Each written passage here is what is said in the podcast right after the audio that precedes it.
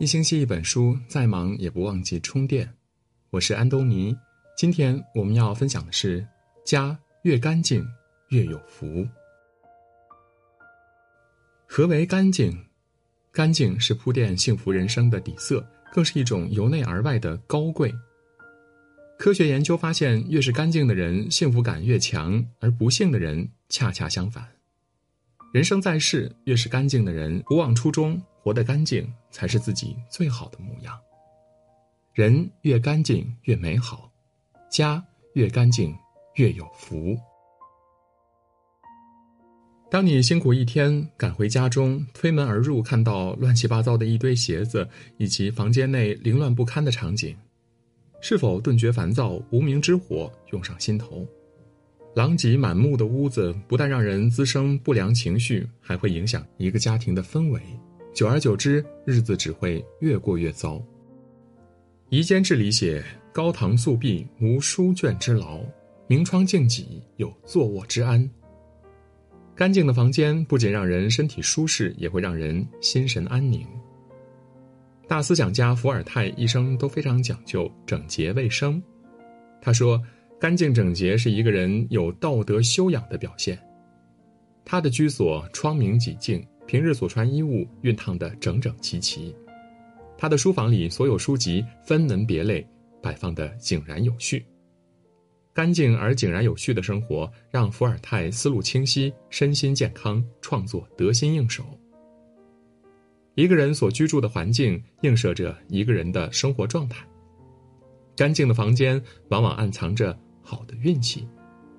烦闷的时候，适时动手清理房间，该扔的扔，该洗的洗，里里外外拾掇干净后，心情一定会舒畅很多。再苦再累再难，只要有一个干净的屋子，就有心灵栖息的港湾，就有蓄势待发的机会。所谓“福人居福地，福地福人居”。干净的屋子时常让人心生欢喜，自然福气又安康。蔡澜先生说：“对生命心怀敬畏，对食物心怀感恩，方能以淡定的心态，从容而优雅的走完这一生。”一个人对待碗里食物的态度，往往可以折射出一个人的涵养和心态。某大型企业招聘一名后勤部长，经过一番海选、笔试、面试之后，确定下来十个人进行最后的筛选。公司把这十个人同时请到公司，主考官随便与大家闲聊了一会儿，就请大家一起吃饭。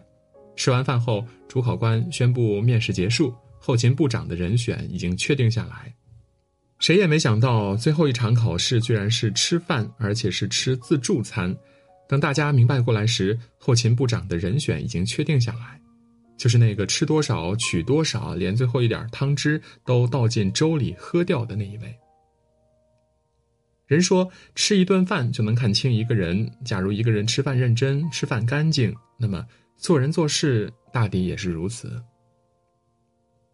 诸子家训有云：“一粥一饭，当思来处不易；半丝半缕，恒念物里为艰。”一个人只有对食物心怀感恩，才能对生命心怀敬畏。一饭一书理应格外珍惜，惜以积福，俭以养德。所谓碗净福至，一个干净的碗里潜藏着你的好运和福气。都说人言可畏，语言是这世间最柔软却最容易伤人的利器。电影《西西里的美丽传说》中。女主角玛莲娜因为极度美丽，遭到小镇女人们疯狂的嫉妒和诋毁。丈夫去前线打仗，迟迟不归，这也成了小镇上人们的谈资。有人诬陷诽谤，有人恶毒诅咒。玛莲娜被整个小镇孤立起来，她因此找不到工作，父亲也与她断交。战场上丈夫牺牲的消息传来，玛莲娜悲痛欲绝，小镇上的人们却兴奋不已。女人们感慨老天有眼，男人们则想入非非，每个人都幸灾乐祸。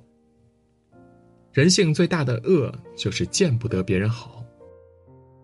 作家山谷木说：“有些人，就算你没得罪他，他也会嫉妒你、诋毁你，甚至想毁灭你。”生活中这样的人并不少见，他们热衷于说三道四、传播是非，甚至不惜造谣重伤。殊不知，尖酸刻薄的嘴脸不仅暴露出自己的粗俗鄙陋，也注定让自己的生活变得一地鸡毛。口出良言就如积累福德，恶语伤人必然自损福德。曾国藩曾告诫子孙：“薄福者必刻薄，刻薄则福亦薄矣。”人这一生想要好的运势，口德极为重要。多说人好，少揭人短；多点夸赞，少点指责。做人嘴下留情，积攒口德，就是积攒福气。司马懿有句名言：“看人之短，天下无一可交之人；看人之长，世间一切尽是无失。”确实如此。日本实业家松下幸之助去工厂考察，正好碰上厂长要开除一名工人。厂长诉说，这个家伙整天不好好干活，总是挑工人的刺儿，还喜欢跟上司作对，工人们都不喜欢他。松下幸之助来到车间的窗口，悄悄地观察一番，然后回到厂长的办公室里。他告诉厂长：“既然你们不喜欢他，不如把他调到总公司去吧。”松下幸之助认为，他虽然爱挑刺，但挑的有道理，这是对产品认真负责的态度。他爱顶撞上司，是因为他有很多意见不被上司所接纳，他着急。他能看到许多别人看不到的问题，说明他把心思放在工作上。果然，在松下幸之助的信任下，这位员工不负所望，让产品的质量提高了一大截，也让松下这个品牌更加畅销。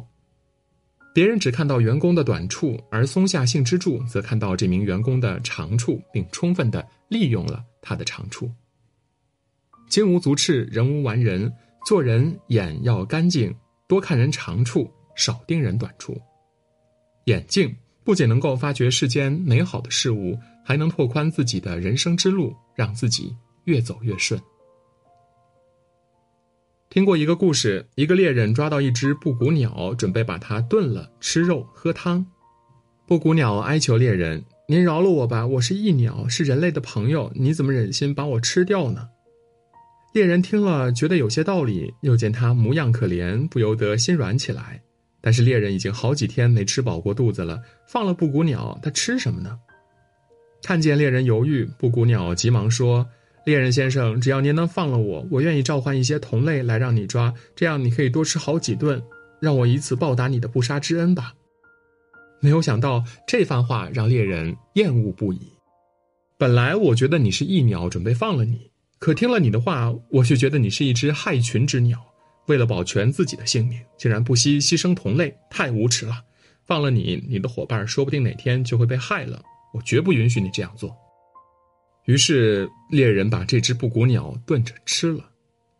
布谷鸟死不足惜，因为它的内心龌龊阴暗。顾城说过一句话：“一个人应该活的是自己，并且干净。干净并非是不食人间烟火，而是灵魂深处坦坦荡荡，天地可见。